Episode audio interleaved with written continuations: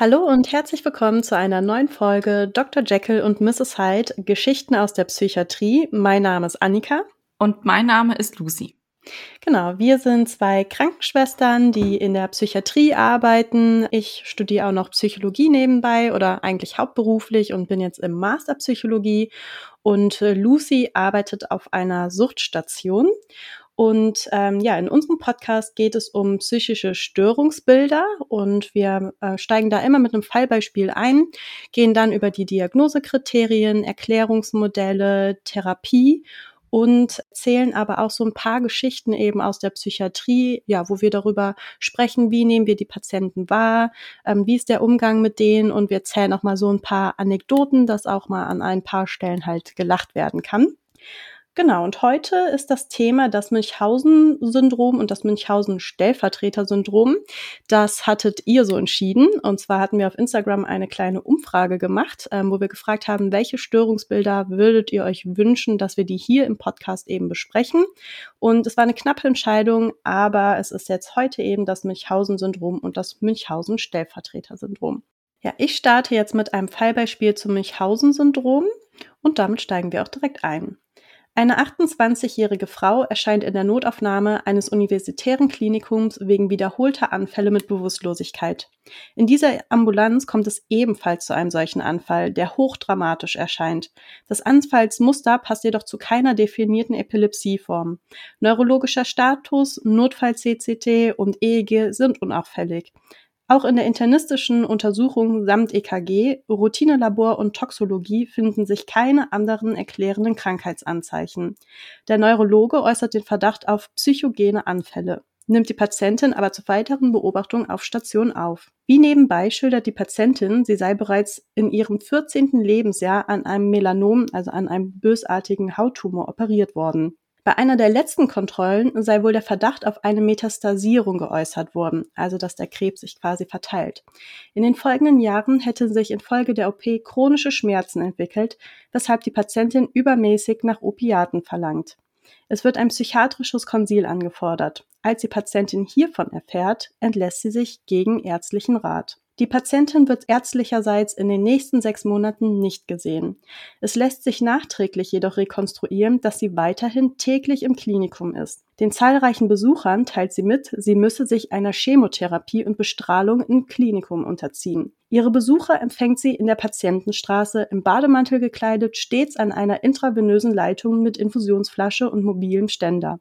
Ihr Kopf ist kahl. Sie ist sehr blass und scheint im schlechten Allgemeinzustand zu sein. Mehrere Besucher erinnern sich, dass es während dieser Monate nicht möglich gewesen sei, jemals einen Arzt zu sprechen oder näher zu erfahren, wo die onkologische Therapie eigentlich durchgeführt werde. Im darauffolgenden Sommer taucht die Patientin in einem zweiten Klinikum am anderen Stadtende wieder auf. Wieder erscheint sie in der Notaufnahme unter dramatischen Umständen. Wegen eines vermuteten Atemstillstands wird sie auf Intensivstation aufgenommen. Sie wird vorübergehend intubiert. Die Ärzte sind verwundert. Das Herz-Kreislauf-Monitoring, Thoraxröntgen und Untersuchung des Kehlkopfes sind zunächst unauffällig. In den Folgetagen kommt es wiederholt zu Anzeichen einer dramatischen Atemwegsverengung. Die Patientin gibt an, seit früher Kindheit an einer schlimmen Pollenallergie zu leiden. Bei einer Wiederholung der Kehlkopfuntersuchung wird eine Schwellung des Kehlkopfes entdeckt und zusätzlich unklare Blutungen im Halsbereich. Ärztlicherseits wird ein Luftröhrenschnitt diskutiert. Es erfolgt eine medikamentöse Behandlung mit unterschiedlichsten Medikamenten, jedoch ohne Erfolg. Blutgasanalyse und Sauerstoffsättigung sind weitestgehend unauffällig. Bei einer ersten Fremdanamnese geben sowohl der Ehemann als auch die Mutter an, sie seien verzweifelt über den schlechten Gesundheitszustand der Patientin. In weiterer Folge erreichen zwei ungewöhnliche Informationen die Station, welche zur weiteren Verwirrung der Gesamtsituation beitragen. Völlig überraschend meldet sich eine Bekannte der Patientin beim Pflegeteam. Sie teilt mit, dass sie die Patientin vor zwei Jahren auf einer onkologischen Station in einer anderen Großstadt kennengelernt habe. Die Patientin sei damals wegen eines Melanoms chemotherapeutisch behandelt worden. Die Freundin gibt sich überrascht, dass die Patientin noch lebe, da sie damals angeblich schon im Finalstadium ihrer schweren Krankheit gewesen sei. Auf Station eskalieren die somatischen Beschwerden der Patientin.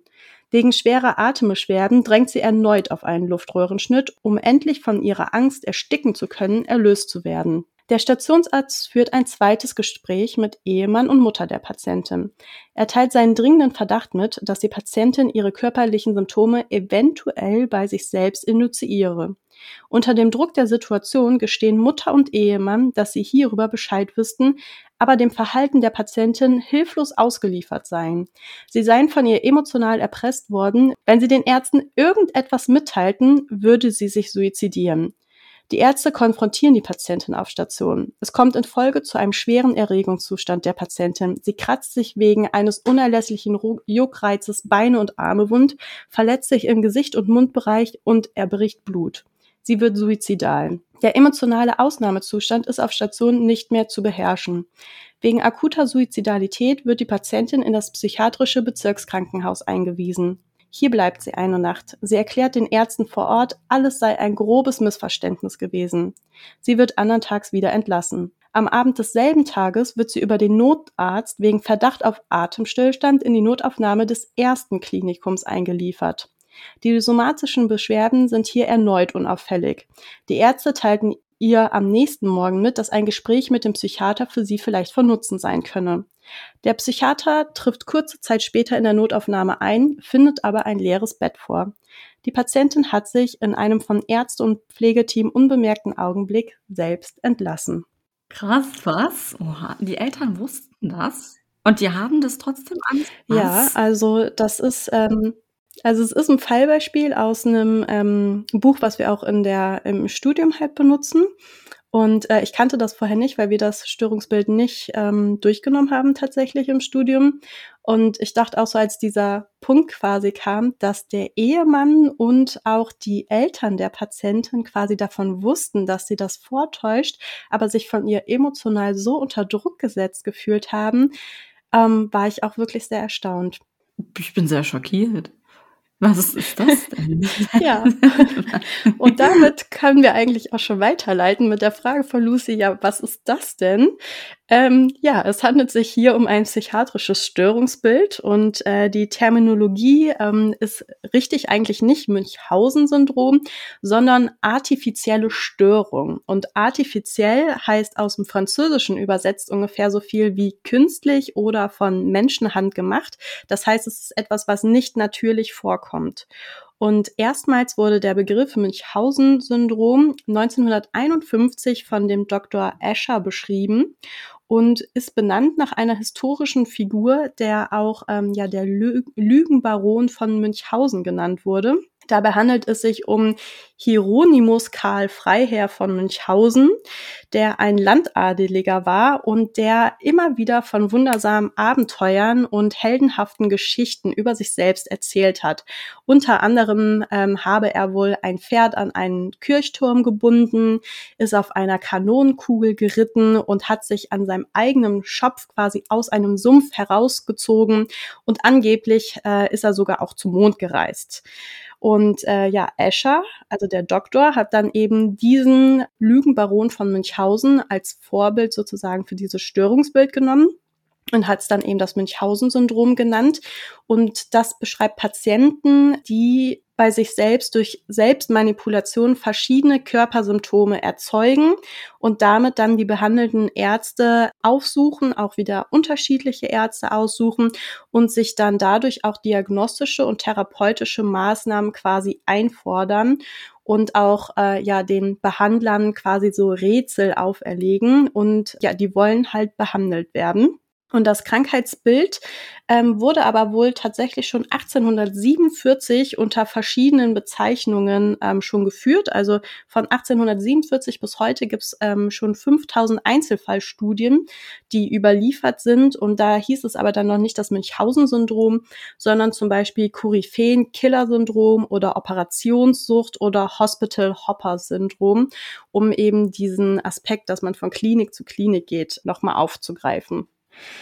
Ja, und wenn man sich jetzt die Diagnosekriterien ansieht, komme ich erstmal wieder auf den ICD-10 zu sprechen. Da lässt sich die artifizielle Störung unter der F68.1 finden und ist damit zu den Persönlichkeitsstörungen und auch Verhaltensstörungen bei Erwachsenen zugeordnet.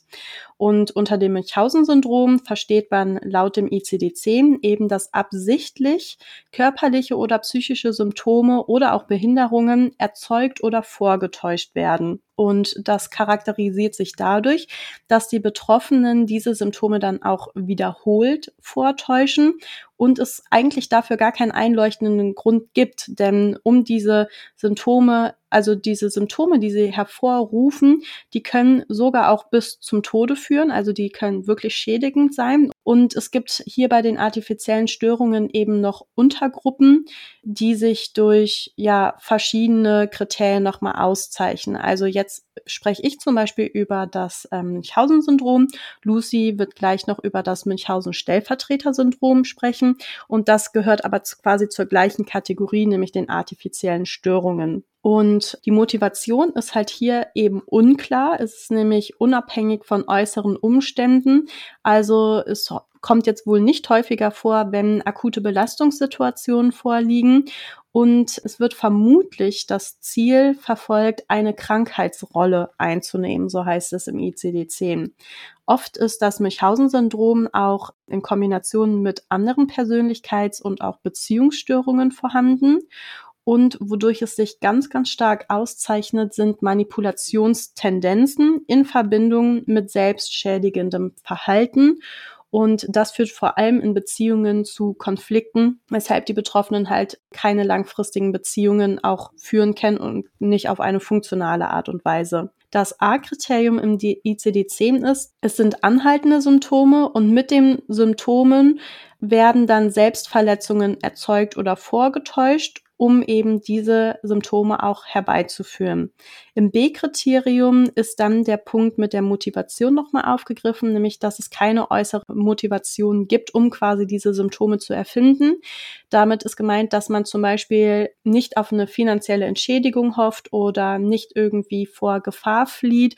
Und ein Grund hierfür könnte zum Beispiel sein, dass man als äh, Mann zum Beispiel nicht zum Militär möchte und um eben nicht eingezogen zu werden, fügt man sich selbst Schaden zu. Das wäre eine Motivation, die erkennbar ist. Und das würde dann nicht für das Münchhausen-Syndrom sprechen, sondern für ein anderes Störungsbild. Genauso ist es auch, wenn jemand quasi, um eine Strafverfolgung zu vermeiden, sich irgendetwas antut oder irgendwelche Symptome vortäuscht, dann ist auch wieder eine Motivation zu erkennen und dann ist das nicht das Münchhausen-Syndrom.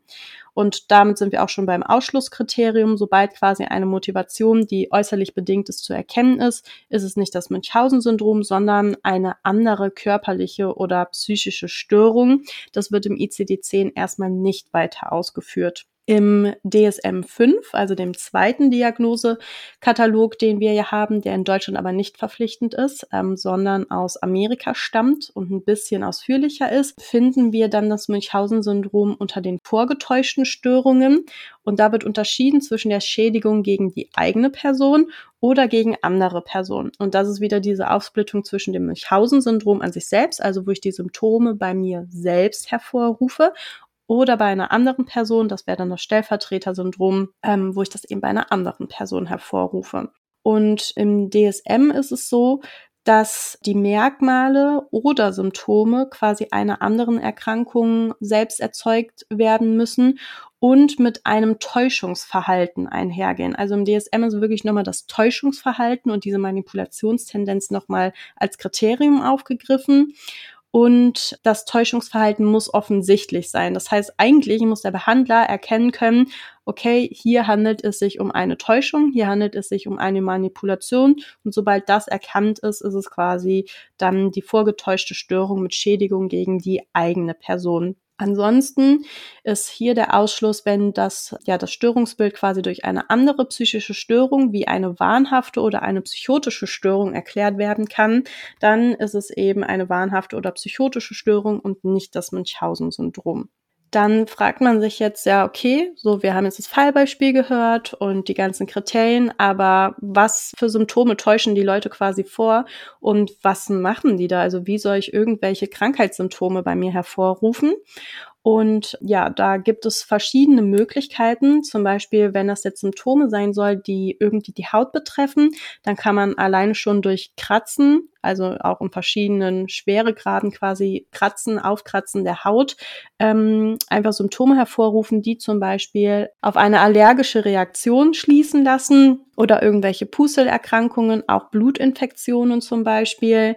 Dann kann man sich selber mit äh, Materialien infizieren, zum Beispiel eitrige Wunden hervorrufen. Also es gibt schon auch dass Betroffene teilweise so weit gehen, dass sie sich zum Beispiel Urin, Blut von fremden Leuten oder den eigenen Kot oder von den Kindern oder so oder von irgendwelchen anderen Personen.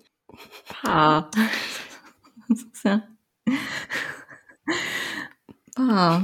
Okay, ja. Ja, ja, das, äh, ja, ich finde, äh, ja, es sind wundersame Geschichten, die tatsächlich passieren. Ähm, genau, die Leute, die, die spritzen sich das dann beispielsweise und ähm, ja, wenn man sich äh, eben ja, Blut, Kot, Urin von anderen Personen oder auch von der eigenen Person quasi selber spritzt und das kommt dann halt entweder ins Gewebe oder in den Blutkreislauf, kann man dadurch zum Beispiel halt so Blutvergiftungen, Nierenversagen, ähm, verschiedenste Organversagen quasi erzeugen.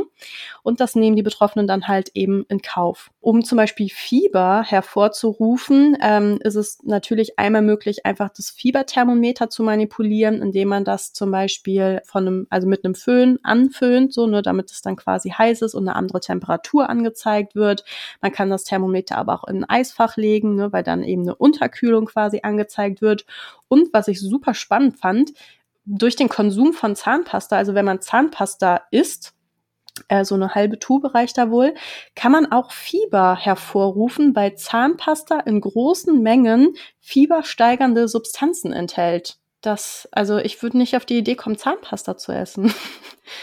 Nee, ich auch nicht. Und ich hoffe, die Zuhörer, die das jetzt hören, kommen jetzt auch nicht ja, auf die Idee. Bitte, bitte.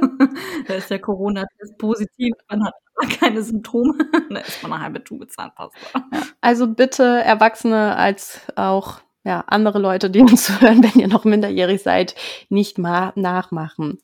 Ähm, ja, ansonsten ist es zum Beispiel auch so, dass äh, Frauen häufig auch äh, vaginale Blutungen selbst hervorrufen, indem sie ja halt im Genitalbereich äh, manipulieren, sich da Kratzer, Wunden hinzufügen und dann natürlich vor dem Arzt behaupten, dass sie sich selbst halt nicht verletzt haben, sondern ähm, ja, dass sie irgendwie morgens aufgewacht sind und dann hätten sie geblutet und wüssten nicht, woher das halt kommt oder dass sie fremd verletzt wurden ja, also das sind jetzt nur so ein paar Beispiele und ja, Vergiftungen sind noch ziemlich häufig mit Medikamenten natürlich. Man kann aber auch äh, zum Beispiel Pflanzenschutzmittel, Dünger und sowas ähm, wird auch häufig eingenommen, um quasi ja Vergiftungen hervorzurufen im eigenen Körper. Ja. Und ich gehe dann jetzt auf das Münchhausen-Stellvertreter-Syndrom ein und an dieser Stelle möchten wir eine Triggerwarnung aussprechen, da es jetzt auch um Gewalt an Kindern geht. Mein Fallbeispiel entnehme ich aus dem Buch Proxy Dunkle Seite der Mütterlichkeit von Ulrich Sachse, der als Ghostwriter dient und das Buch in Zusammenarbeit mit einer Betroffenen geschrieben hat, die ihre Geschichte erzählen möchte. In dem Buch nennt sich die Betroffene selbst nur Proxy, da sie ihre Identität schützen möchte. Und im Buch begleitend gehen Experten auch auf das Störungsbild von verschiedenen Seiten ein. So ist das Buch in Zusammenarbeit auch unter anderem mit eines Medizinethikers, eine auf weibliche Kriminalität spezialisierte Psychotherapeutin, einer Staatsanwältin, eines Pädiaters und eines Psychiaters und Psychotherapeuten geschrieben worden. Diesmal werde ich nicht wie in anderen Folgen Passagen aus dem Buch vorlesen, sondern werde aus dem Buch enthaltene Informationen zusammengefasst vortragen, wie eine Art kleine Zusammenfassung. Und ja, wie gesagt, das folgende Beispiel, das habe ich ausschließlich aus dem Buch. Und das Buch werden wir dann auch in unsere Highlights auf Instagram packen. Proxy ist in der DDR aufgewachsen und wurde ab dem zehnten Lebensjahr von ihrem Stiefvater sexuell missbraucht.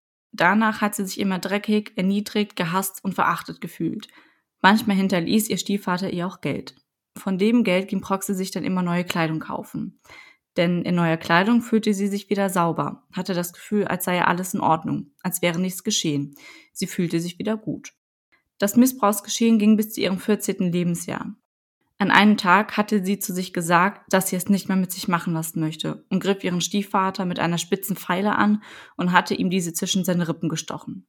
Er hatte den Angriff überlebt und hatte sie von diesem Tag an auch in Ruhe gelassen. Ihre Mutter scheint von dem Missbrauch gewusst zu haben, aber eingeschritten ist sie nie. Generell bestand ein emotional kaltes Verhältnis zwischen Proxy und ihrer Mutter. Bereits mit 15 Jahren hatte Proxy dann einen großen Kinderwunsch entwickelt und bereits mit 18 war sie dann auch schon schwanger. Die Geburt war jedoch mit Komplikationen verbunden und ihre Tochter hatte bei der Geburt einen Sauerstoffmangel erlitten, sodass ihr Baby mit einer leichten Behinderung zur Welt kam. Jedoch konnte sie nach drei Wochen Aufenthalt das Krankenhaus gut erholt wieder verlassen. Dies war die einzige Zeit, in der Proxy Aufmerksamkeit von ihrer Mutter erfahren hat. Proxy hatte jedoch mit sich selbst zu kämpfen. Sie hatte immer wieder sogenannte Intrusionen. Intrusionen sind aufdrängende Zustände. Diese Zustände sind mächtiger als der Bezug zur Realität und sie verfälschen die Wahrnehmung der realen Gegenwart. Proxy war als Krankenschwester tätig und auf der Arbeit erlebte sie viel Stress. Dieser Stress war ein Triggerfaktor für das Auslösen dieser Intrusionen. Der Inhalt dieser Intrusion waren Erinnerungen an den Missbrauch. Dabei erscheinen dann nicht einfach nur die Bilder von ihrem inneren Auge, sondern sie hatte dann das Gefühl, diese Erlebnisse nochmal zu durchleben. Wie eine Art Albtraum in einem wachen Zustand, aus dem man nicht entkommen kann. Diese Intrusion ging ebenfalls nur weg, wenn Proxy sich neue Kleidung kaufte und sich dadurch wieder sauber und frisch gefühlt hat. Dann erzählt Proxy, wie sie ihre Tochter das erste Mal, in Anführungsstrichen, krank gemacht hat. Da war sie noch keine zwei Jahre alt gewesen. Eigentlich habe sie ihre Tochter gar nicht krank machen wollen. Es sei einfach passiert. Plötzlich war sie bewusstseinseingetrübt. Plötzlich war sie ein Notfall gewesen. Das war nicht geplant gewesen und sie hat auch keine Erinnerung mehr daran, ob zuvor etwas geschehen ist, das bei ihr etwas ausgelöst hat, dass sie ihre Tochter schädigen wollte. Das Einzige, was sie wusste, war, dass sie wie auf Knopfdruck perfekt funktioniert hat und ihre quälenden Zustände, die Intrusion, waren weg. Das Gefühl war besser als das Tragen neuer Kleidung. Sie fühlte sich gut, sie war kompetent und sie wurde gebraucht. Angst davor, dass die Ärzte bemerken könnten, dass sie selbst dafür verantwortlich war, dass ihre Tochter ins Krankenhaus musste, hatte Proxy nicht. Denn ihre Tochter hatte einen leichten Hirnschaden und dass es dabei zu Krämpfen oder Bewusstseinseintrübungen kommen könnte, war nicht unwahrscheinlich. Insgesamt hat Proxy ihre Tochter über 50 Mal krank gemacht. Es vergingen keine sechs Wochen ohne einen Klinikaufenthalt. Und das ging über 13 Jahre lang so. Proxy entwickelte später wieder den Wunsch, schwanger zu werden. Sie wünschte sich, dass ihr zweites Kind schwerbehindert auf die Welt kommt. Sie hatte Medikamente eingenommen, die für Schwangere verboten waren und hoffte dadurch, ihrem ungeborenen Kind Schaden zufügen zu können. Jedoch kam ihr zweites Kind unverhofft gesund zur Welt. Auch ihrer zweiten Tochter fügte sie Schaden zu, machte sie krank, jedoch deutlich weniger als bei ihrer ersten Tochter. Im Buch ist nicht beschrieben, wie Proxy vorgegangen ist, welche Symptome sie bei ihren Kindern hervorgerufen hat, welche Verdachtsdiagnosen die Ärzte bei ihren Kindern gegenüber geäußert haben, welchen Behandlungen sich die Kinder unterziehen mussten. Sie erzählt nur, dass sie ihrer ersten Tochter diverse Medikamente verabreicht hat, womit sie vor allem wohl auch neurologische Ausfälle hervorgerufen hat. Ebenfalls wurde nicht berichtet, ob ein Arzt oder eine Ärztin jemals den Verdacht geäußert hat, dass Proxy für die Symptome verantwortlich sein könnte oder ob Proxy die Ärzte regelmäßig gewechselt hat, damit eben nichts auffällt. 1989 fand der Mauerfall statt und dadurch entwickelte sich eine zunehmende soziale Unsicherheit für Proxy und sie fühlte sich dadurch belastet und überfordert, sodass sie ihren ersten Selbstmordversuch hatte, welchen sie aber überlebte und in eine Psychiatrie eingewiesen wurde. Darauf folgten jahrelange Behandlungen. Proxy berichtet von multiplen Psychiatrieaufenthalten sowie von selbstverletzenden Verhalten und Suizidalität. Sie erzählt aber nicht, welche Diagnosen sie erhalten hat. Proxy hat dabei auch immer Anerkennung dafür bekommen, dass sie trotz allem sich immer um ihre Kinder gekümmert hat. Auch während der wiederholten Behandlungen und Psychiatrieaufenthalten hat Proxy immer weitergemacht, hat ihre Kinder immer wieder Schaden zugefügt und erhielt dafür Anerkennung, dass sie sich um sie kümmern könnte, trotz psychischer Erkrankung. Sie berichtete, dass sie sich über 15 Jahre in Behandlung befunden hat, bevor sie ihren Therapeuten eröffnet hat, was sie ihren Töchtern jahrelang angetan hat. Proxy erzählt dabei auch, dass sie bereits schon seit längerem damit aufgehört hatte, ihren Kindern etwas anzutun. Stattdessen hatte sie angefangen, sich selbst zu verletzen. Sie hatte ihren Therapeuten also davon berichtet, als sie bereits ihre Kinder nicht mehr krank gemacht hat. Proxy erzählte weiter, dass wenn ihre Tochter ein Notfall war, dann springt in ihr ein anderes Programm an. Das innere Programm, das innere Schema, Opfer, traumatisiert, gedemütigt, dreckig, ekelhaft, verabscheuungswürdig, schmutzig, bring dich um, wurde dann abgelöst durch das Programm tolle Mutter, kompetent, fachkundig, leistungsfähig, prima, lobenswert und vorbildlich. Durch das Geständnis gegenüber ihrem Behandler hatte zugleich eine neue Behandlung für Proxy angefangen. Sie hat gelernt, warum sie so gehandelt hat, wie sie gehandelt hat. Sie berichtet gelernt zu haben, dass diese Intrusionen, die sie durch den Missbrauch entwickelt hatte, so unerträglich sind, dass sie etwas brauchte, was ihren Zustand der Unerträglichkeit sicher beendete.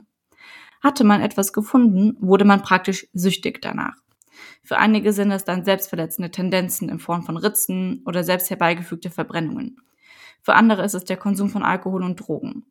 Proxy wurde süchtig danach, wenn sie selbst innerseelisch in höchster Not war, ihr eigenes Kind in höchste Not zu bringen, um es aus dieser wieder zu retten. Jedoch war dieser Zustand von Befriedigung, das Gefühl von gebraucht werden, das Gefühl, eine tolle Mutter zu sein und kompetent zu sein, nicht lang anhalten, wie bei einem Drogenrausch. Der Rausch lässt irgendwann nach. Dann benötigt man wieder die nächste Dosis, um sich erneut wieder gut zu fühlen. Ja, also ich, ich finde, wenn man sich das so anhört, mich ähm, hat vor allem irgendwie schockiert, dass sie sich bei dem zweiten Kind war es, glaube ich, gewünscht hat, dass das schwerst behindert auf die Welt kommt. Ähm, und ich glaube, das ist etwas, was sich halt keine werdende Mutter oder werdende Eltern wünscht. Und dass sie sich wirklich gewünscht hat, dass halt so ein schwerbehindertes, vor allem nicht nur behindertes Kind, sondern ein schwerbehindertes äh, Kind auf die Welt kommt, damit sie ja quasi eine, eine Bühne oder eine Fläche hat, irgendwie diese Behinderung zu nutzen, um halt ja zu Ärzten gehen zu können und ja wieder dieses Schema, was sie beim ersten Kind schon gemacht hat, quasi weiter fortführen zu können. Und das finde ich halt einfach extrem krass, dass du ein schwer behindertes Kind dir wünscht und dann ja eigentlich, so hat es sich angehört, auch enttäuscht darüber bist, dass es halt so völlig normal auf die Welt kommt. Ja, ja, sie hatte es auch im Buch beschrieben, dass sie dann, äh, ja, also sie beschrieb es so und ja, widerwillig kam es dann gesund zur Welt, so ähm, als hätte es dann halt die Erwartungen einfach von vornherein gar nicht erfüllt, so von vornherein war es eine Enttäuschung gewesen, so ungefähr war so die Beschreibung in dem Buch gewesen. Ähm, ja, nachdem wir jetzt auch mit den Münchhausen-Stellvertreter-Syndrom eingestiegen sind, will ich an der Erklärung dann von Annika zum Münchhausen-Syndrom anschließen und erklären, was das Münchhausen bei Proxy oder auch Stellvertreter-Syndrom genannt eigentlich ist. Das Syndrom wird den, wie bei Annika auch schon, den vorgetäuschten Störungen zugeordnet. Es werden bei einer anderen Person körperliche und oder psychische Symptome oder Beschwerden vorgetäuscht, künstlich erzeugt oder sogar absichtlich herbeigeführt, ohne das Wissen der betroffenen Person. Oftmals ist die betroffene Person ein Kind. Häufig ist es eine Mutter, die ihrem eigenen Kind Schaden zufügt und es sogar so weit kommen kann, dass Symptome oder Erkrankungen vorgetäuscht werden, dass es dann sogar zu unnötigen operativen Eingriffen kommt. Jedoch könnte es auch die Pflegemutter, der Pflegevater, die Großeltern, aber auch der Babysitter sein. Tatsächlich sind es jedoch überwiegend Frauen, die am Münchhausen-Stellvertreter-Syndrom leiden. Es tritt oftmals mit anderen psychischen Störungen auf, wie der Borderline-Persönlichkeitsstörung, der histrionischen und oder narzisstischen Persönlichkeitsstörung, Depressionen, der bipolaren Störung und Essstörungen. Und ja, falls jetzt jemand nicht weiß, was eine histrionische Persönlichkeitsstörung ist, diese Persönlichkeitsstörung zeichnet sich dadurch aus, dass Betroffene übermäßig emotional sind, recht egozentrisch und theatralisch auftreten und auch zu einem sehr impulsiven Verhalten neigen, um das jetzt mal ganz runtergebrochen zu erklären. Auffällig bei den Betroffenen dieser Störung scheint, dass sie eine emotionale Kälte und Gleichgültigkeit gegenüber dem emotionalen oder körperlichen Leiden anderer Menschen haben. Wobei gesagt, das gesamte Störungsbild ist natürlich sehr auffällig, das ist klar, aber außer der betroffenen Person weiß davon in der Regel natürlich niemand. Entsprechend fallen sie dann bei ihren Mitmenschen durch fehlende Empathie auf. Jedoch ist Menschen mit diesem Störungsbild häufig bewusst, dass Mitgefühl von ihnen erwartet wird, insbesondere wenn das eigene Kind krank zu sein scheint. Dementsprechend kann es sein, dass Mitgefühl oder generell Gefühle vorgetäuscht werden. Jedoch sind sie dabei eher theatralisch und sind sehr übertrieben in ihrer Mitteilung. Eine vom Münchhausen bei Proxy betroffene Mutter zeigt sich sehr fürsorglich gegenüber ihrem Kind und fühlt sich auch intensiv zu diesem verbunden. Für Außenstehende wirkt diese enge Beziehung schon eher ungesund und zu überfürsorglich. Sie opfert sich komplett für ihr Kind, kündigt vielleicht sogar ihren Job nur, um mehr bei ihrem Kind sein zu können, weicht ihm praktisch niemals von der Seite. Und wieso können sie zum Beispiel so lange dann die Ärzte täuschen, ist dann auch die Frage. Das könnte zum Beispiel darin liegen, dass Betroffene oftmals viele medizinische Kenntnisse haben, weil sie zum Beispiel einen medizinischen Beruf erlernt haben oder sie haben sich in dieser Thematik sehr belesen, sodass sie wissen, was sie tun müssen, um bestimmte Symptome hervorzurufen oder vorzutäuschen, um auch äh, das Umfeld täuschen zu können. Jedoch wechseln sie auch oft die Behandler, insbesondere dann, wenn jemand Verdacht schöpfen könnte. Und der nächste Behandler hat dann keine Kenntnis darüber, dass die Mutter mit ihrem Kind bereits schon drei, bei drei verschiedenen Ärzten gewesen ist. Das Ziel ist jedoch nicht der Tod des Opfers, sondern scheinbar die Aufmerksamkeit, die die Person dadurch bekommt. Wenn Mitmenschen sehen, welchen Leidensweg die Person auf sich nehmen musste oder auch noch vor sich hat und dadurch Zuwendung und Anerkennung erhält. Es geht also nicht primär um das aktive Zufügen von Leid dem Opfer gegenüber, sondern um die eigene Person. Und auch ich gehe jetzt auch direkt auf die ICD-10-Kriterien ein. Das Münchhausen-Stellvertreter-Syndrom ist dem ICD-10 nicht als eigenes Störungsbild gelistet. Es wird auch wie bei dem Münchhausen-Syndrom zu den artifiziellen Störungen zugeordnet. Da gibt es allerdings auch verschiedene Quellen im Internet. Tatsächlich sagen die einen, dass das Münchhausen-Stellvertreter-Syndrom unter, unter diese Diagnose fallen könnte. Andere Quellen sagen aber tatsächlich auch, dass gerade das Münchhausen-Stellvertreter-Syndrom ein Ausschluss für die Unterordnung in dieser Diagnose ist. Und die, ja, die Diagnosekriterien habt ihr davon ja eben bei Annika schon gehört. Und dann in der Gegenüberstellung zum DSM, dort hat es auch keine eigene Diagnosekodierung und ist nicht als eigenes Störungsbild gelistet. Und das hat auch was damit zu tun, damit die Gefahr möglicher Entlastung zur Kindesmisshandlung nicht gegeben ist. Dort ist es den nicht näher bezeichneten vorgetäuschten Störungen untergeordnet und das hat folgende Diagnosekriterien. Einmal das A-Kriterium, Vortäuschen körperlicher oder psychischer Merkmale oder Symptome oder Erzeugen einer Verletzung oder Krankheit bei einer anderen Person in Verbindung mit identifiziertem Täuschungsverhalten. B. Die Person stellt an eine andere Person, also das Opfer, Dritten gegenüber als krank, behindert oder verletzt dar. C. Das Täuschungsverhalten ist offensichtlich, auch wenn keine offensichtlichen äußeren Reize für das Verhalten vorliegen. Und D. Das Verhalten kann nicht besser durch eine andere psychische Störung erklärt werden, wie eine wahnhafte Störung oder eine andere psychotische Störung. Und falls ein Arzt oder ein Behandler tatsächlich mal die Vermutung haben sollte, dass ein Münchhausen-Stellvertreter-Syndrom vorliegen könnte, darf er sich diesen Gedanken auch nicht verbieten, und gerade dann, wenn auch bestimmte Merkmale vorliegen könnten, wie zum Beispiel ein bestimmtes Symptombild liegt vor, jedoch besteht trotz umfangreicher Diagnostik keine Erklärung für diese Symptomatik.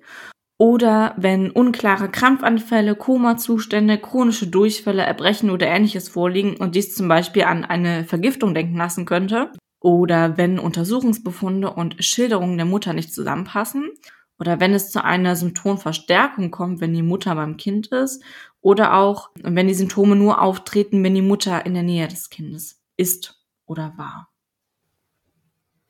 Ja, ähm, wir haben fürs Studium mussten wir uns den ICD-10 kaufen und ähm, es gibt tatsächlich so ein paar Unterscheidungen zwischen der Internetquelle und dem tatsächlichen Diagnosekatalog. Und ähm, da ist das bei Proxy-Syndrom ähm, nicht unter diesem Namen gelistet, sondern in der T-Kategorie zu finden. Das ist so eine Restkategorie im ICD-10, wo man quasi keine richtigen Störungsbilder mit diagnostizieren kann aber auf so äußere Umstände ähm, ja verweisen kann. Und da findet sich das bei Proxy unter T74. Damit beschreibt man den Missbrauch von Personen. Und da findet sich das dann genauer unter T74 plus äh, Punkt 8, also den sonstigen Formen des Missbrauchs von Personen. Das ist so diagnostisch gesehen etwas schwierig, weil es halt kein Störungsbild ist, sondern hier fällt das bei Proxy-Syndrom, wird das quasi als Kindesmissbrauch oder Missbrauch von anderen Personen betitelt. Okay, danke für deine Ergänzung. Ja, man kann sich vielleicht schon vorstellen, dass die Diagnostik wirklich nicht einfach ist bei diesem Störungsbild, ähm, weil es eigentlich so viele andere Diagnosen und Umstände gibt, die man halt ausschließen muss. Und tatsächlich ist das auch ähm, ja der Hauptfaktor der Diagnostik, nämlich die Differentialdiagnostik. Hier geht es dann in erster Linie darum, erstmal körperliche Erkrankungen äh, ausschließen zu können, weil meistens sind ja die Symptome, die die Betroffenen bei sich oder anderen Personen hervorrufen, sind in erster Linie halt körperlich und um eben sagen zu können, das ist eine psychische Störung, muss man halt ausschließen, dass nicht doch tatsächlich eine körperliche Erkrankung vorliegt. Und gerade das ist nochmal die Krux an diesem ganzen Störungsbild, da tatsächlich 20 bis 30 Prozent der betroffenen Personen eine chronische körperliche Erkrankung aufweisen. Entweder die Person selbst oder die Kinder. Das hatten wir ja auch in dem Fallbeispiel von Lucy gehört, dass zum Beispiel das eine Kind ja schon irgendwie eine Hirnverletzung oder sonstiges hatte. Und das sind eben so Ansatzpunkte, wo die Betroffenen dann halt ja weitere Symptome hervorrufen können und die auch noch ein bisschen dramatisieren können und verschlimmern können. Und ja, deswegen ist es halt schwierig, diese körperlichen Erkrankungen auszuschließen und dann eine psychische Erkrankung festzustellen. Und das Beispiel hierfür ist zum Beispiel auch der Diabetes äh, mellitus oder auch eine Wundheilungsstörung, weil wenn diese körperliche Erkrankung quasi eh schon bei dem Betroffenen vorliegt, kann man das natürlich gut nutzen, um diesen Gesundheitszustand quasi noch zu verschlimmern.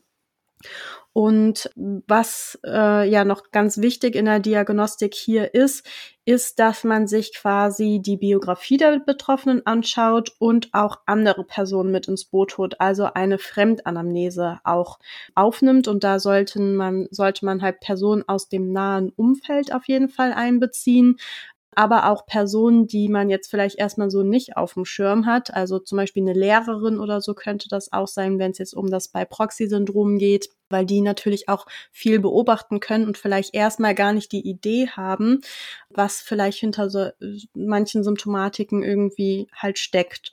Und diese ganzen Informationen, die man sich dann heranzieht, die muss man dann quasi im Ganzen betrachten und analysieren und dann eben schauen, gibt es hier eine, ein Verdacht darauf, dass Symptome bewusst oder auch und absichtlich vorgetäuscht werden könnten durch die Mutter zum Beispiel oder halt bei der eigenen Person.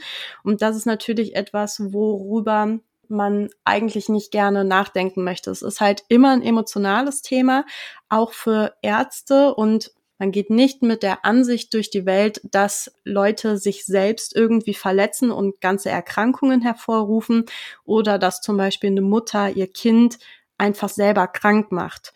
Und daher wird dieses Störungsbild sehr selten diagnostiziert. Und um zum Beispiel auch von diesen Komorbiditäten, also den Störungsbildern äh, abzugrenzen, die quasi gemeinsam mit diesem Störungsbild auftreten können, ist es ganz wichtig, wirklich genau hinzusehen, weil, wie Lucy eben schon gesagt hatte, ist zum Beispiel die Borderline-Störung oder auch die histrionische Persönlichkeitsstörung eine Komorbidität.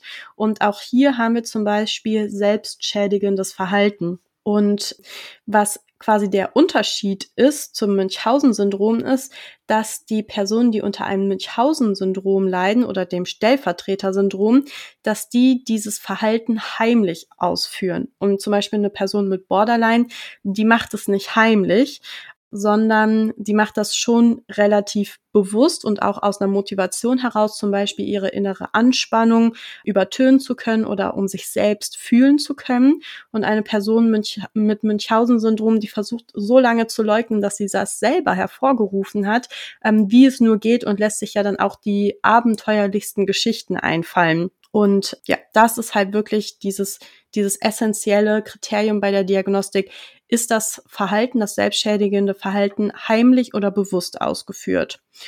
Und ja, das war es dann tatsächlich auch schon mit der Diagnostik, weil das einfach so ein kompliziertes Störungsbild ist, was so viele Nähen zu anderen Störungsbildern hat, egal ob das jetzt körperlich oder psychische Störungsbilder sind.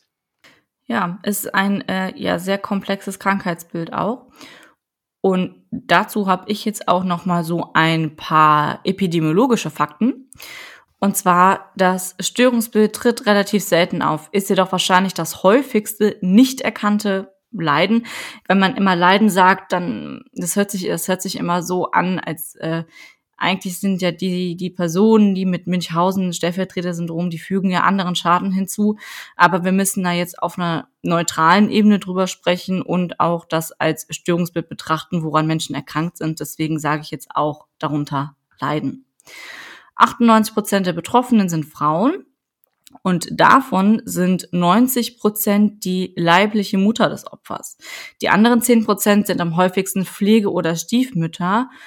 Und die Mortalitätsrate der Opfer liegt bei ganz verschiedenen Studien zwischen 5 und 35 Prozent. Also da ist schon eine sehr große Spanne zwischen. Aber ich denke, das liegt auch daran, dass halt die Dunkelziffer auch so extrem hoch ist.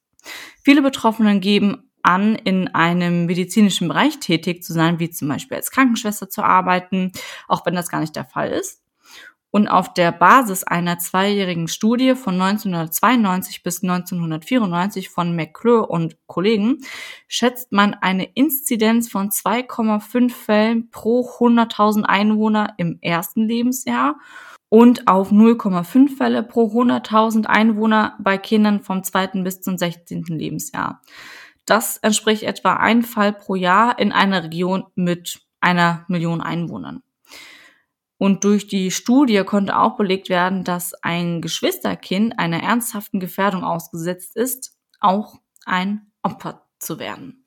Ja, jetzt fragt man sich äh, auch so, ja, hey, wie ist denn das überhaupt möglich, dass man sich selbst irgendwie sowas antut oder einer anderen Person? Wie kann man das auch mit seinem Gewissen irgendwie vereinbaren? Und ähm, ja, in der Psychologie und auch Biologie gibt es dafür kein wirkliches Erklärungsmodell. Dazu ist das Ganze einfach zu verzwickt. Es gibt aber verschiedene Hypothesen, die einmal zur Krankheitsentstehung und zur Pathogenese quasi dienen und auch warum dieses Verhalten quasi weiterhin ausgeführt wird. Aber wie gesagt, das sind keine gesicherten Störungsmodelle, das sind alles Hypothesen.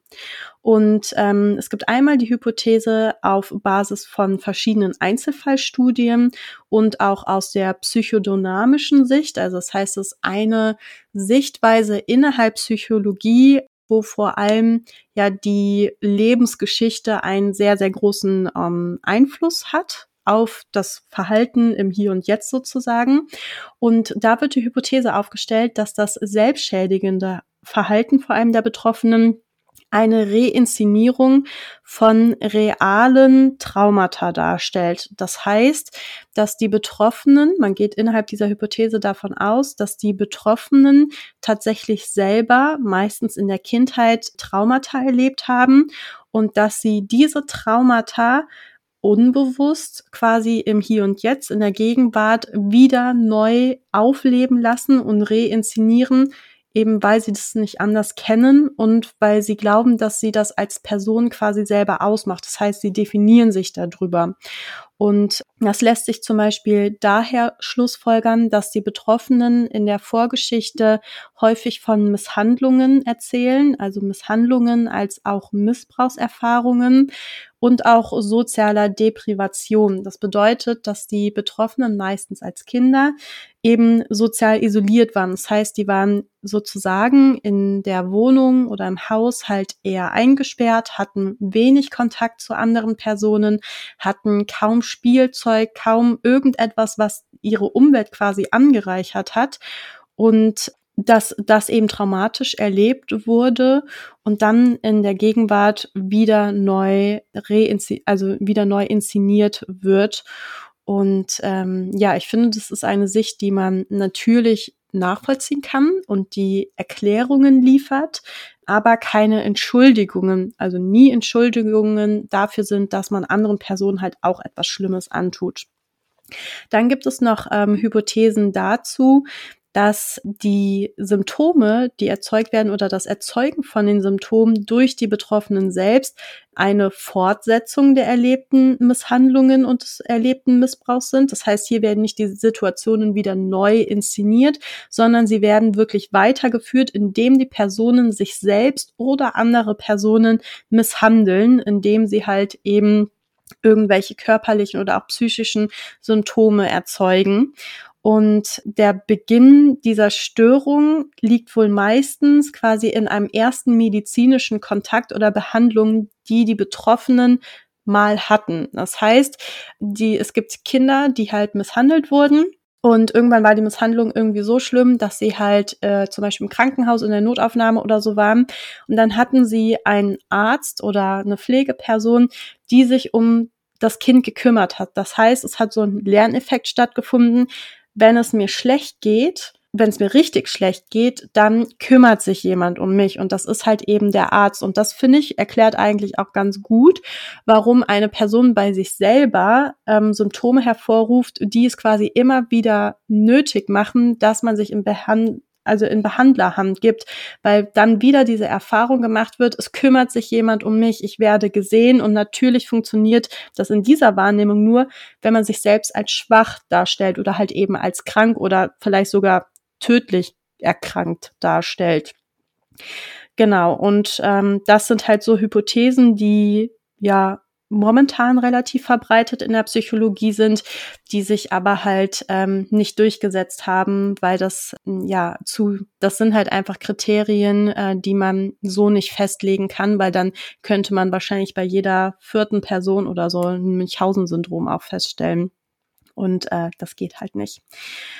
Eine letzte These, die ich noch vorstellen möchte, ist die, dass es den Betroffenen darum geht, äh, Kontrolle auszuüben. Kontrolle über ihr eigenes Leben oder eben das Leben einer Person, die ihnen eh schon unterlegen ist. Und zwar geschieht das dadurch, dass das Bild, das Mitmenschen von einem haben und deren Reaktion eben durch das eigene Verhalten gesteuert wird. Das heißt, diese Kon dieser Kontrollaspekt ist einmal da, ich kontrolliere mein Leben selber und andere sehen quasi, wie gut ich auch irgendwie quasi mein Leben in Griff habe, obwohl mir immer ganz, ganz schlimme Sachen passieren, Schicksalsschläge passieren und dadurch stellt man sich halt auch als stark auf einer Seite dar und äh, man hat eben diesen Kontrollaspekt. Genau, das sind so diese ja, Hypothesen, die es gibt. Ich finde, es ist so ein bisschen unbefriedigend, weil das halt ja nicht so richtig erklärend ist, aber doch Ansatzpunkte dafür gibt, dass man so vielleicht ein bisschen nachvollziehen kann, warum diese Personen halt so handeln. Und es macht auch deutlich, dass es sich hierbei halt um eine psychische Störung handelt. Und ja, ich bin gespannt, ob in den nächsten Jahren vielleicht irgendwelche Störungsmodelle, die einheitlich sind, aufgestellt werden können. Ja, interessant. Ich bin auch gespannt, ob da in den nächsten Jahren noch kommt, ob da noch Entwicklung stattfindet. Hast du denn schon mal in irgendeiner Form irgendwie Kontakt zu Personen mit diesem Störungsbild gehabt? Ja, tatsächlich. Äh, obwohl das so selten vorkommt, ist mir dann irgendwie auch aufgefallen, dass ich darüber nachgedacht habe, habe ich tatsächlich in meinem FSJ eine Patientin kennengelernt, die mit dem Münchhausen-Stellvertreter-Syndrom diagnostiziert war. Allerdings kann ich nicht genau sagen, was sie irgendwie getan hat. Also daran erinnere ich mich einfach nicht mehr. Und ich kann mich auch nicht erinnern, dass das irgendwie speziell kommuniziert wurde, weil es geht ja auch in der Arbeit in der Psychiatrie nicht darum, irgendwie zu sagen, so, boah, guck mal, wie schlimm diese Person irgendwie ist, sondern es geht ja primär darum zu gucken, wie verhält sich die Person so im Stationsalltag, ne, und ähm, wie stabil ist die Person. Und bei ihr weiß ich aber noch, weil das auch so mit die erste Patientin war, die ich generell auf Station gesehen habe. Ich hatte mit der das Frühstück vorbereitet, also bei dem Stationskonzept ähm, gehört es dazu, dass man mit dem Patienten zusammen halt frühstückt. Und ich wusste überhaupt nicht, was sie hat. Und sie hat dann halt erzählt, dass sie irgendwie so zwei Kinder hat und dass sie die über alles liebt und so schlimm findet, von denen getrennt zu sein. Und ich dachte halt in dem Moment, ich war ja auch noch super unerfahren, ähm, so, ja, okay, so ist halt eine Mutter, die jetzt gerade einfach von ihren Kindern getrennt ist und für die es halt so schlimm ist, auch von den Kindern getrennt zu sein. Und das konnte ich in dem Moment halt schon total gut nachvollziehen, weil innerhalb der Klinik ist man ja schon so von, von zu Hause, von dem normalen Leben irgendwie isoliert. Und als ich dann halt später so mit in der Übergabe war, hieß es so, ja, Münchhausen-Stellvertreter-Syndrom. Und ich dachte so, oha, so die, die, die, kam mir wie so eine liebende Mutter vor und dabei hat sie ihren Kindern halt irgendwie was angetan. Und es hat mich auf jeden Fall ähm, sehr erschrocken in dem Moment. Aber auf der anderen Seite zeigt es halt, finde ich schon auch, dass Betroffene von psychischen Erkrankungen eigentlich auch ganz normale Menschen sind, außerhalb ihrer Symptomatik. Ja, ich glaube, es ist auch wirklich schwer, wenn man dann tatsächlich, also es ist ja generell so, wenn jemand zur Aufnahme kommt, wir wissen ja über die Diagnosen Bescheid, in der Regel, insofern da jetzt noch nicht Diagnostik läuft, dass, dass es auch schwer ist, dann professionell zu bleiben, gerade was ähm, diese Störungsbilder angeht, ähm, dass es dann wirklich, wirklich halt für alle Beteiligten halt irgendwie da wirklich schwer ist, so eine neutrale Stellung mhm. einzunehmen. Ähm, vielleicht auch gerade dann, wenn man selber Kinder hat. Ja, ich glaube, das stelle ich, stell ich mir wirklich schwer vor. Und dass man dann vielleicht auch wirklich geschockt ist, wenn man auch mit der Person erstmal Kontakt hat, ohne zu wissen, was für eine Diagnose mhm. die Person hat. Und wenn danach hört, ja, Münchhausen Stellvertreter und du denkst, oh, oh Gott. Ich hatte tatsächlich noch nie Kontakt ähm, zu jemandem mit der Diagnose. Ich kann eigentlich auch nur von Filmen oder von Fallbeispielen aus Büchern erzählen. Das kann ich gerne machen.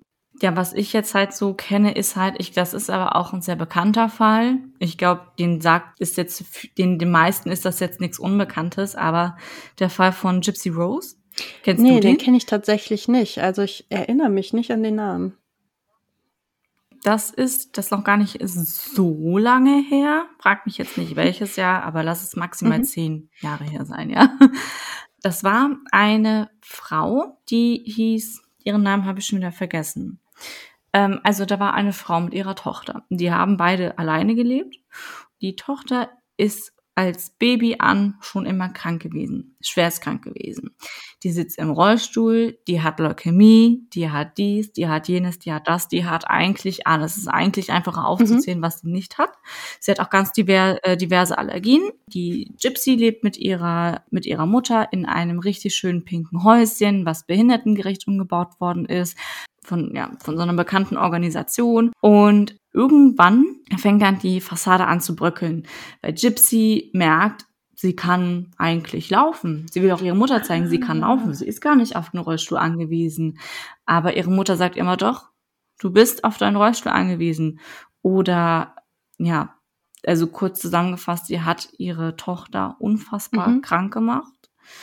Ähm, dieser, ich glaube, das hat auch unfassbare Wellen geschlagen, als das dann rauskam, weil sie hatte dann tatsächlich auch irgendwann, sie hat gemerkt, sie ist gar nicht krank. Sie braucht ihre ganzen Medikamente gar nicht. Sie ist eigentlich ein normales Kind und sie hatte auch ihrer Tochter vorgelogen, wie alt sie tatsächlich ist. Sie war tatsächlich älter, als sie dachte zu sein.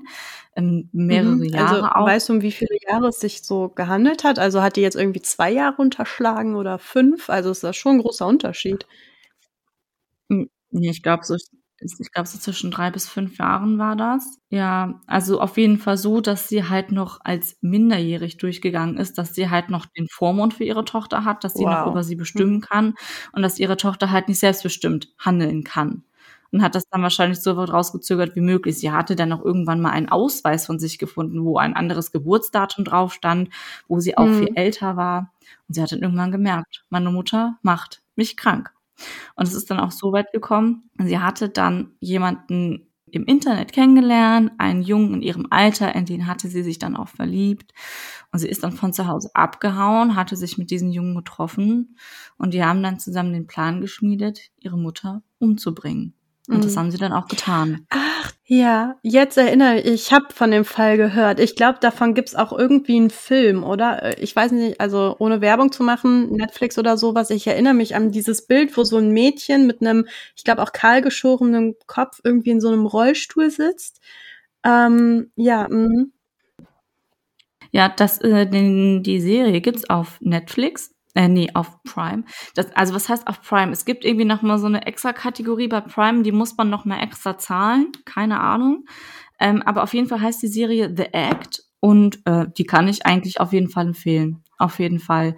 Da, da, da sieht man, also es werden beide Seiten beleuchtet, wie die Mutter, wie sie die mhm. Tochter krank macht, aber auch die Tochter, wie sie darunter leidet. Und die ist bis heute noch im Gefängnis. Ja, also ist irgendwie echt. Ja, also das finde ich halt auch, also bei dem Beispiel, was du gerade erzählt hast, und ich habe auch mal so ein Buch gelesen, das tatsächlich auch heißt, äh, du hast mich krank gemacht, ähm, was aus der Perspektive einer Tochter geschrieben ist, wo die Mutter halt eben das Münchhausen bei Proxy-Syndrom hatte.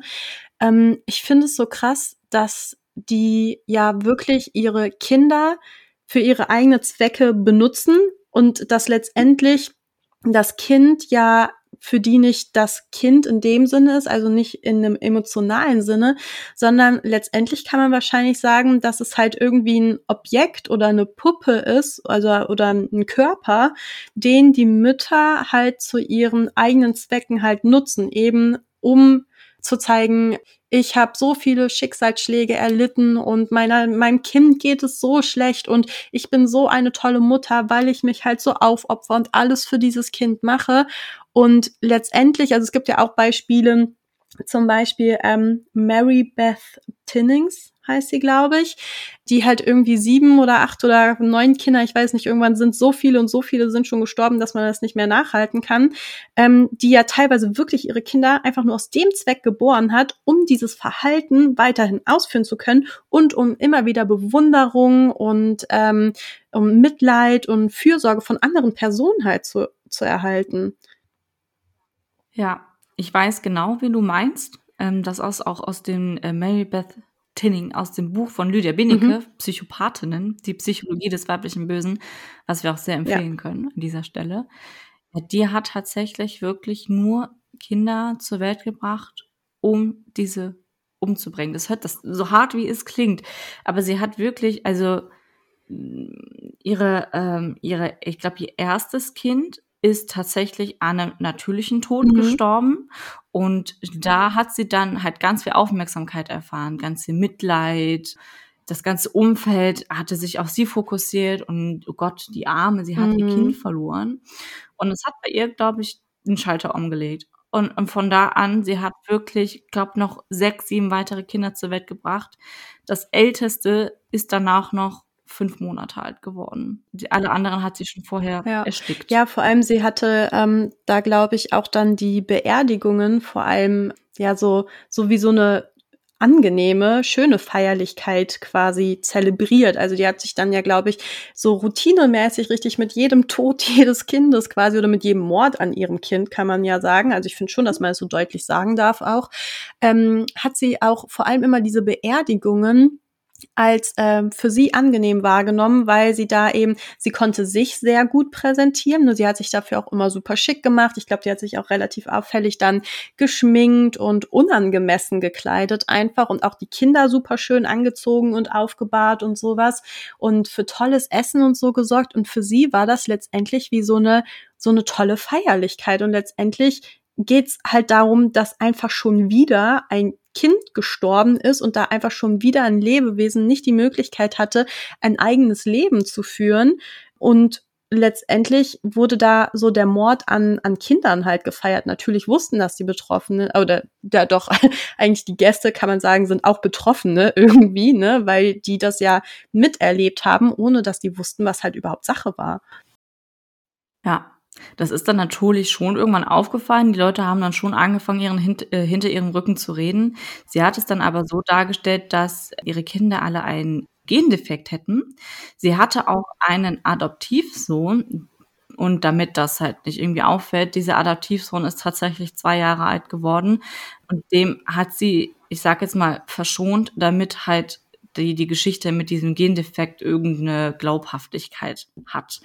Also die, das war auch total absurd. Sie hatte dann, als sie einen Sohn gerade zur Welt gebracht hatte, dem ist sie dann wohl ganz, ja, theatralisch total aufgelöst zu ihrer Arbeitsstelle gegangen und hat dann gesagt, also ihren Kollegen gesagt, mein Kind liegt leblos im Wagen.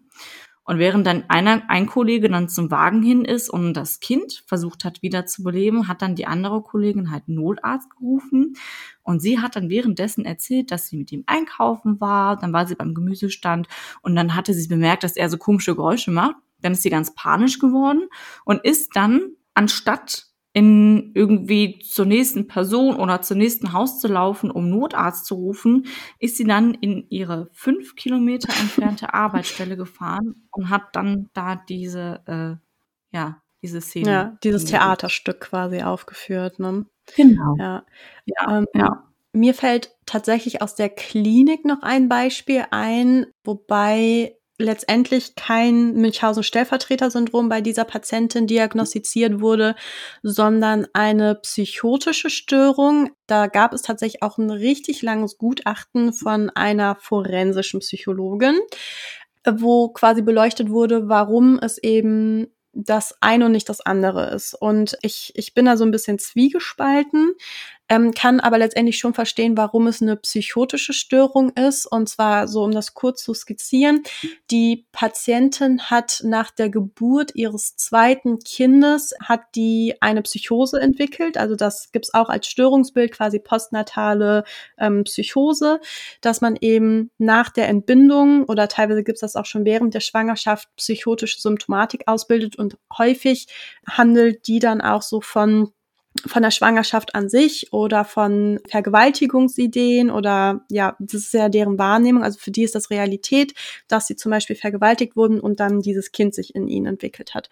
Bei ihr war das aber so, dass das eben erst nach der Geburt aufgetreten ist und sie hat irgendwie den Bezug zur Realität Realität verloren, indem sie Reize, also ein bisschen kompliziert jetzt ausgedrückt, anders gedeutet hat. Also sie hat zum Beispiel die Idee gehabt, dass jemand einbrechen würde zu Hause und die Kinder, also es hört sich super absurd an, aber die Kinder, die Babys, ähm, wie so Hähnchen auf so einem Drehspieß, dass die quasi geklaut werden, um so gegrillt zu werden, wie so ein Hähnchen auf dem Grillspieß. Und sie hat dann zum Beispiel auch immer verglichen, dass die Oberschenkel diese Baby-Oberschenkel wie so Hühnchen-Oberschenkel halt aussehen.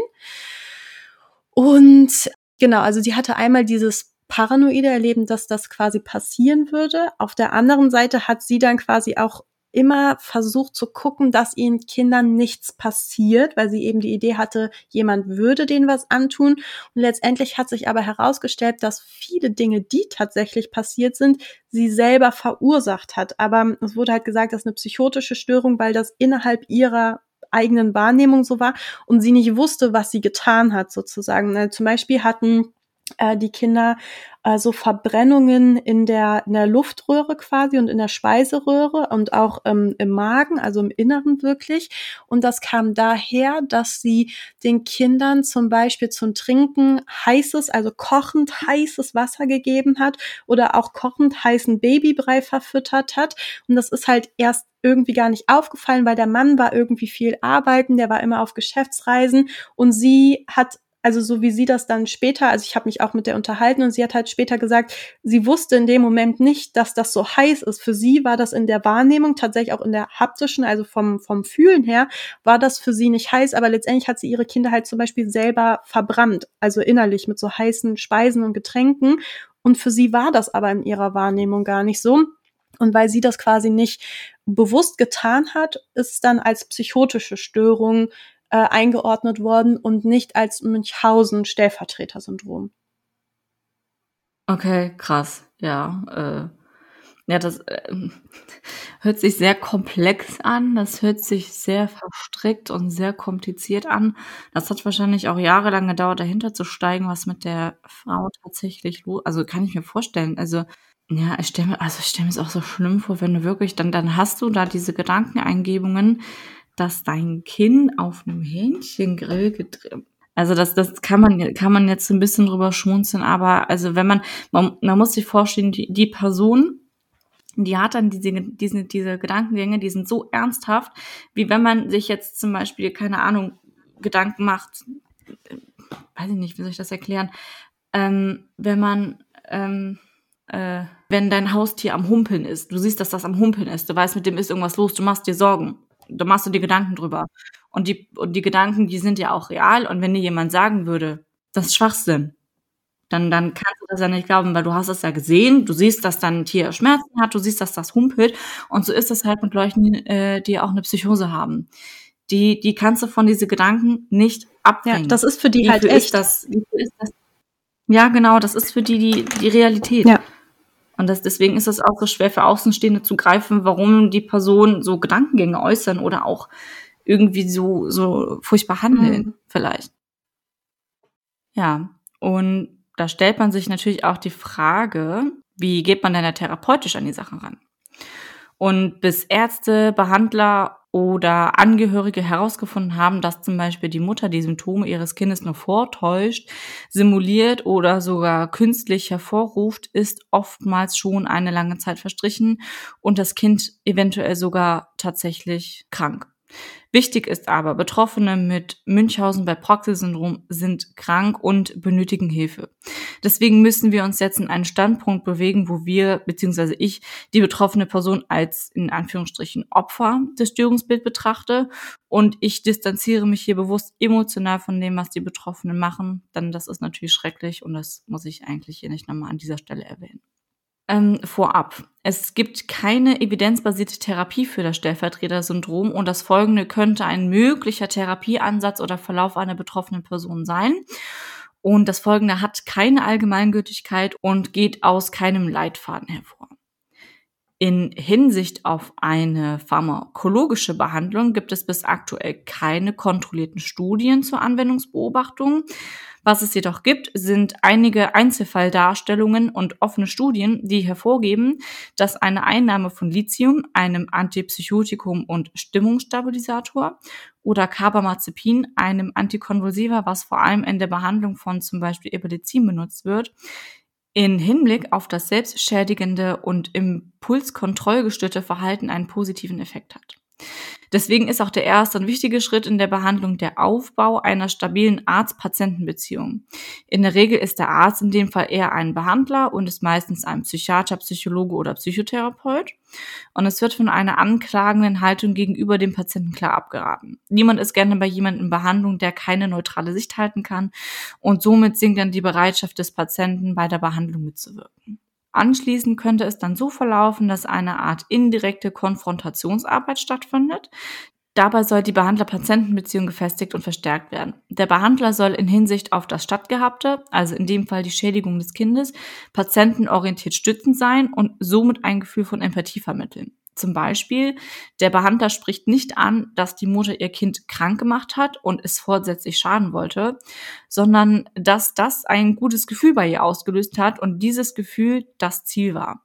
Diese Art von Konfrontationsarbeit hat dann das Ziel, eine stationäre psychotherapeutische Behandlung zu fördern. Jedoch hat sich gezeigt, dass bei Personen mit artifiziellen Störungen eine einmalige stationäre Behandlung keinen bleibenden Effekt oder therapeutischen Effekt aufweist, Aufgrund dessen scheint eine Intervalltherapie mit wiederholten stationären Aufnahmen und zwischengeschalteten ambulanten Therapiephasen mehr Wirkung zu zeigen. Ziel bleibt es, die intrapsychischen Mechanismen der Störung und die biografische Mitwirkung herauszuarbeiten. Und hier muss auch sichergestellt sein, dass die betroffene Person therapiebereit ist oder ob es in Betracht gezogen werden muss, dass eine Behandlung gegen den Willen der Person erfolgen muss bei dem Vorliegen der Kindesgefährdung. Ebenfalls wird psychotherapeutisch herangegangen. Eine längerfristige Perspektive geht wohl aus der einsichtsorientierten Psychotherapie und psychoedukativ stützender Verhaltenstherapie hervor. Die Effektivität der Behandlung für diese Patientengruppe ist im Wesentlichen nur durch psychodynamisch orientierte Einzelfallstudien belegt und das Ergebnis kontrollierter Gruppenstudien zum Vergleich verschiedener Therapieansätze wie zum Beispiel Psycho versus Pharmakotherapie oder kognitive Verhaltenstherapie versus psychodynamische Therapie stehen bis aktuell noch aus. Und wie in jeder Folge werden wir auch hier die Folgen von dem Störungsbild behandeln und kurz besprechen. Ähm, jedoch haben wir hier diesmal auch rechtliche Folgen mit bei, denn ein Straftatbestand liegt vor, sobald natürlich jetzt in dem Fall die Mutter das Kind vorsätzlich geschädigt hat. Und zum Beispiel wären dann einmal, wären dann einmal Straftatbestände wie zum Beispiel Misshandlung von Schutzbefohlenen vorhanden, Körperverletzung, Kindeswohlgefährdung, Kindesmisshandlung, das steht alles im Raum. Und das kann natürlich auch strafrechtlich verfolgt werden. In meinem Fallbeispiel war es tatsächlich so, dass die Straftaten bereits alle verjährt waren und deswegen die, die Person auch das Buch schreiben konnte und das für sie keine strafrechtlichen Konsequenzen hatte. Was ich persönlich auch sehr schockierend finde, weil ich finde, ähm, jetzt ist jetzt meine persönliche Meinung, die hat auch keine Allgeme Allgemeingültigkeit, aber generell Kindesmisshandlung sollte eigentlich nicht verjähren.